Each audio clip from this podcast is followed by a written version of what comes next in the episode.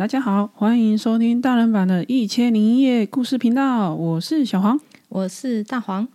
那我们先来说说为什么会想要录《一千零一夜》的 Podcast。因为现在录的 Podcast 啊，听了听都是录给小朋友听的啊，但是大人偶尔也会想要听听故事嘛。嗯，那为什么会想要讲《一千零一夜》的故事呢？因为《一千零一夜》啊是皇后说给国王听的啊，那应该是大人的故事了吧？嗯，那你说说哈，你知道的《一千零一夜》故事的由来？就是啊，有个皇后背叛了国王，然后国王很生气呢，就把国皇后给杀了。然后为了要报复女生呢，所以每一个晚上都找一个女生来结婚。第二天呢，再把那个女生给杀了。那有个女生呢，为了不想要被杀掉啊，所以每天晚上都在讲故事啊。然后天快亮的时候，就又故意讲到最精彩的部分。那国王为了想要听故事啊。只好留他的活口，然后就这样一直讲，一直讲，一直讲。然后后来国王也舍不得杀掉他，就正式立他为皇后喽。嗯嗯嗯，大致上呢没有错，但是你有很多细节没有讲到。比如我问你，为什么皇后要背叛国王呢？难道是国王家暴吗？以前哪里有家暴这个名词啦？啊，不然难道是床事无法满足皇后喽？哦，所以你看看是不是开始大人戏起来了？真的是我讲的那样吗？故事你是不会这样子写啦。好啦，我们来从头讲，保证跟你印象当中的一千零一夜不一样。那大人戏是指色色的意思吗？哦，好毁坏我的一二三四五六关哦！原来一千零一夜真的是色情故事哦，是没有像你讲的那样。但是如果爸爸妈妈有在听这个节目，我先说哦，我个人呢认为是不适合十二岁以下的小朋友来收听哈、哦。那你的意思是国中就可以听哦？可以啦，现在国中生很成熟，好不好？他们的健康教育教的比我们那个年代多，而且呢很 detail。那你说说，你说说，第一页到底发生什么事嘛？诶，我们先来讲为什么国王会变成千人斩？对嘛？说不定古时候只是国王是色胚啊，那他因为好色，所以想跟很多女生睡觉，所以才变成千人斩啊。不是，我们说故事呢，要顾及一下时空环境。古时候国王本来就可以娶很多老婆，像我们中国的皇帝不是都有后宫佳丽三千人？你算算，你算算，如果国王一天呢跟一个美女睡觉，三千个女人要轮到跟国王睡一次，你算算要多久？三千个，哇塞，这样要十年呢，好久。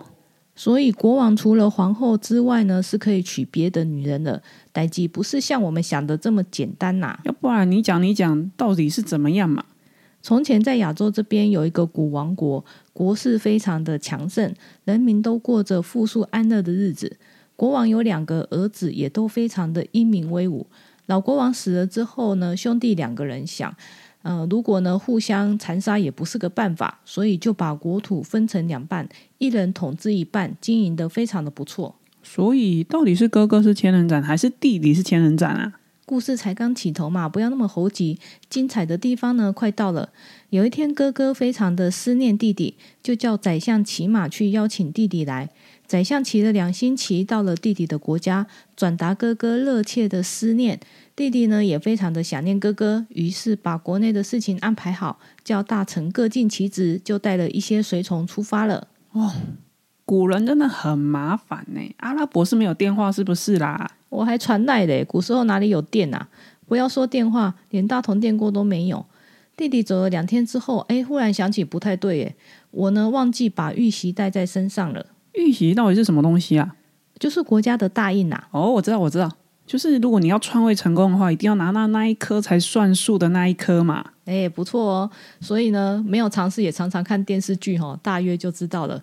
弟弟想说，这么重要的东西带在身边比较安安妥，所以呢，叫大家先扎营，自己一个人骑马回宫拿玉玺。哎，就这样，事情就发生了呢。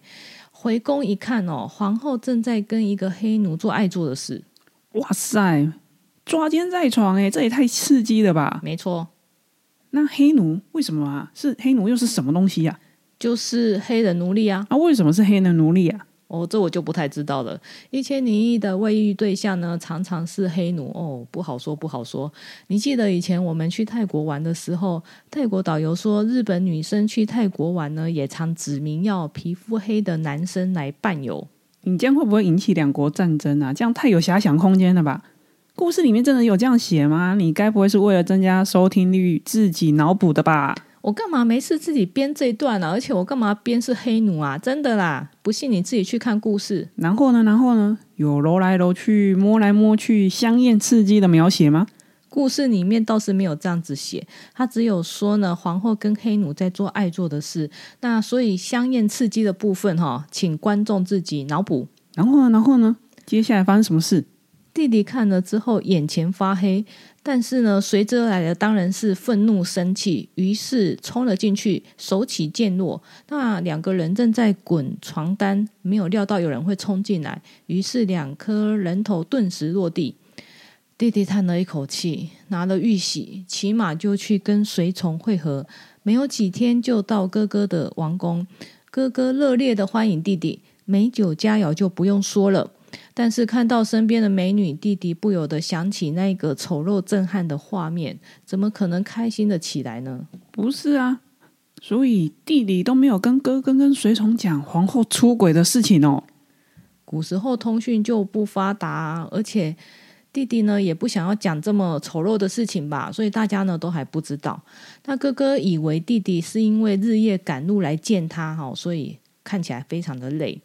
也就没有详细的问他，哥哥就约弟弟说：“那隔天早上我们去打猎好不好啊？”结果弟弟辗转难眠，很晚很晚呢才入睡。哥哥去弟弟的卧室呢，看他还在睡觉，也就不好打扰他，自己呢就去打猎了。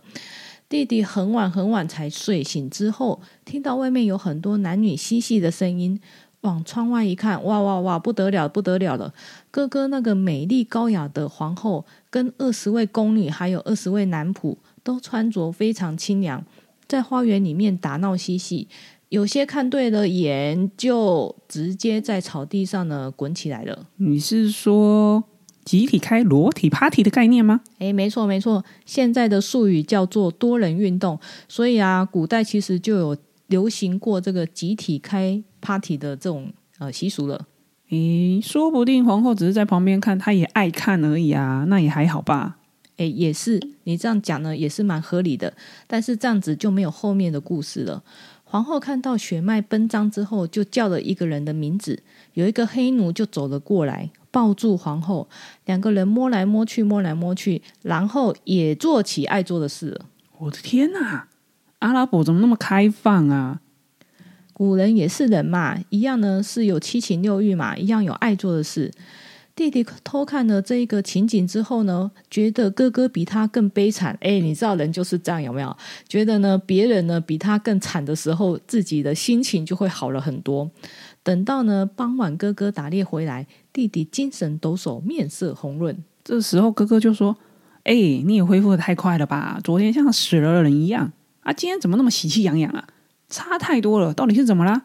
弟弟就说：“呃，我跟你讲，昨天我们家真的是死了人了，因为呢，我老婆偷人被我看到，我把她杀了。”哥哥就说：“哎，女人嘛，再娶就有啦。那你今天怎么那么开心呢？是看到想娶的美女了吗？”弟弟说：“嗯，这我就不能说了。”哥哥说：“拜托，哥俩们还有什么不能讲的？你讲一讲。”弟弟在哥哥的威胁之下，只好把早上看到的事情偷偷的跟哥哥讲。哥哥说：“屁啦，我一定要亲眼看到我才相信。”于是两个人对外宣称要去边境巡视，结果呢，就偷偷的回宫，果真看到裸体 party。哥哥像五雷轰顶一样，弟弟呢觉得情势不对，拉着哥哥先离开现场，走到海边去休息。就这样。突然有一股黑色的旋风从海中卷起，哥俩两个人赶快呢，先躲到防风林中去避难。不久之后，海中出现了一个脑袋很大的魔鬼，扛着一个很大的箱子从海中升起来，走到了岸边，打开了箱子，箱子里面再取出了一个盒子，对，然后他就打开盒盖，居然有一个明艳动人、身材窈窕的美女走着出来。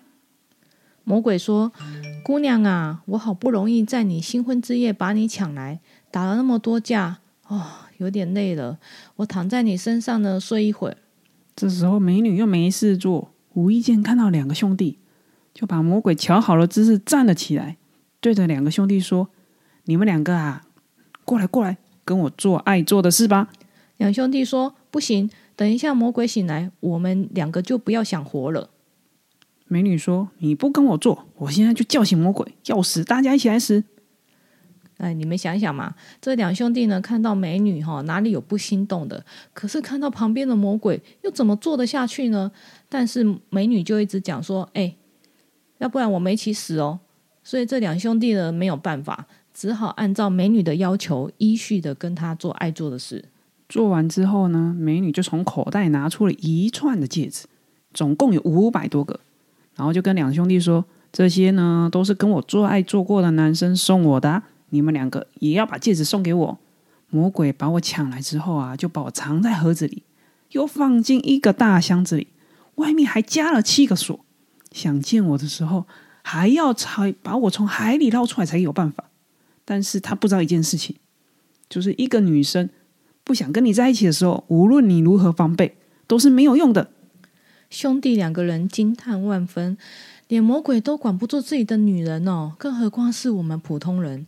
回到宫中之后呢，哥哥就把皇后以及那一些奴婢全部的杀死，然后哥哥每晚都要娶一个处女，天亮就把她杀死来泄恨。嗯，那他国内女人不是早晚都被他杀掉，都杀光光，这样早晚就灭绝喽？不会啦，你照我后宫佳丽三千人的逻辑去算哈，其实一年也才三百个人呐。不是啊，这样跟以前我们读书的时候有人翘课，结果被骂的都是留在班上的人。然后这样子，我们不是很少点红台，会很衰吗？那关我们屁事啊！那他国内女人不会早先逃走吗？对呀、啊，所以他们国内的女生呢，要不就早早结婚，要不呢就逃到国外。后来宰相就很难找到处女，就一直被国王骂。国王有一天就真的生气了，下了死命令说：“哎，再找不到，你自己前来领死吧。”宰相有两个女儿，大女儿看哥哥看爸爸闷闷不乐。就说：“哎，那不然我去好了。”宰相就说：“哦，不要，我还没跟你死，准备跟你死别啊！你怎么可以自告奋勇呢？”哦，你很碍眼呢。那大女儿呢？就说：“我会活下去的，解救爸爸以及我们国内所有的女人。”宰相就很无奈的说：“好吧，既然你心意这么坚决，我就只好准备送你进去了。”大女儿吩咐妹妹说：“我到国王那边去之后，会派人接你。”你看国王要杀我的时候，就说：“姐姐，我想听你讲最后的故事。”就这样，国王跟大女儿做完爱之后，大女儿就给妹妹讲故事。等一下，等一下，这边有一个盲点呢。所以国王跟大女儿在做爱的事的爱做的事的时候，妹妹是在旁边看吗？哎，这是大人版呢，不是色情版呢。我还三 P 起来嘞，有没有在旁边看？我哪里知道啊？我又没有在现场。重点是根据惯例。做完爱之后，大女儿就要被处死，对不对？大女儿才说要给妹妹讲最后的故事。阿人就是爱听故事的动物啊。国王在旁边呢，不听也是白不听啊。结果呢，国王自己听得津津有味。讲到一半的时候，天快亮了，妹妹说：“我我还没有听完呢。”大女儿说：“如果得到国王陛下的恩准，我可以晚上再继续讲。”那国王想说，呃，也也就一个晚上，我我我很想听故事的结局呢，所以呢，只好不杀他。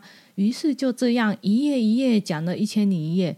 国王呢，后来也舍不得杀掉大女儿了，就立她为皇后。这就是大人版一千零一夜故事的由来。所以我们到现在还没进入到第一页哦。对呀、啊，还没啊。所以我跟你讲，不管你呢看过或听过一千零一夜的故事没有。真正的一千零一夜呢，不是你想象中的一千零一夜。什么啦？你在闹什么口令啊？那我们什么时候才有第一页啊？我到底听了什么啊？哦，你想想，你想想，这个女生可以讲到连国王呢都不想杀她，所以一千零一夜的故事该有多精彩呀？不是超让人期待的吗？哎，喜欢听异国风情故事的朋友，订阅起来呀！我们呢就可以周周更新，让你生活不无聊，上班不睡觉。下周见，下周见哦。